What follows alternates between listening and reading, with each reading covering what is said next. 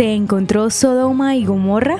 Grupo de 21 expertos e investigadores encabezado por el arqueólogo Stephen Collins concluyeron que los hallazgos en las excavaciones ubicadas en la parte oriental del Valle del Jordán coinciden con el tiempo y el lugar donde se presume estaba Sodoma y Gomorra. Según la Torá, esta importante población existió en la época del patriarca Abraham y fue consumida en una catastrófica tormenta de fuego y azufre. Entre las pruebas que se presentan se encuentran análisis de los restos de techos derretidos, cerámicas, objetos de barro, restos óseos humanos y formaciones rocosas que se estiman fueron sometidas a temperaturas superiores a 2000 grados centígrados. Además, en esta zona es imposible la producción agrícola, condición que según la ciencia pudo ser causada por una explosión cósmica que desató la hipersalinidad de las tierras cercanas y de las aguas del Mar Muerto. También esto puede explicar el abandono de las aldeas cercanas al lugar donde presuntamente estaba Sodoma y Gomorra. Sin embargo, las posiciones están divididas y otros científicos no se atreven a afirmar que los descubrimientos arqueológicos correspondan a este lugar bíblico. Los hallazgos arqueológicos se encuentran al oeste de Jordania, en límites con Israel. La historia de la destrucción de Sodoma y Gomorra está directamente vinculada con el patriarca Abraham,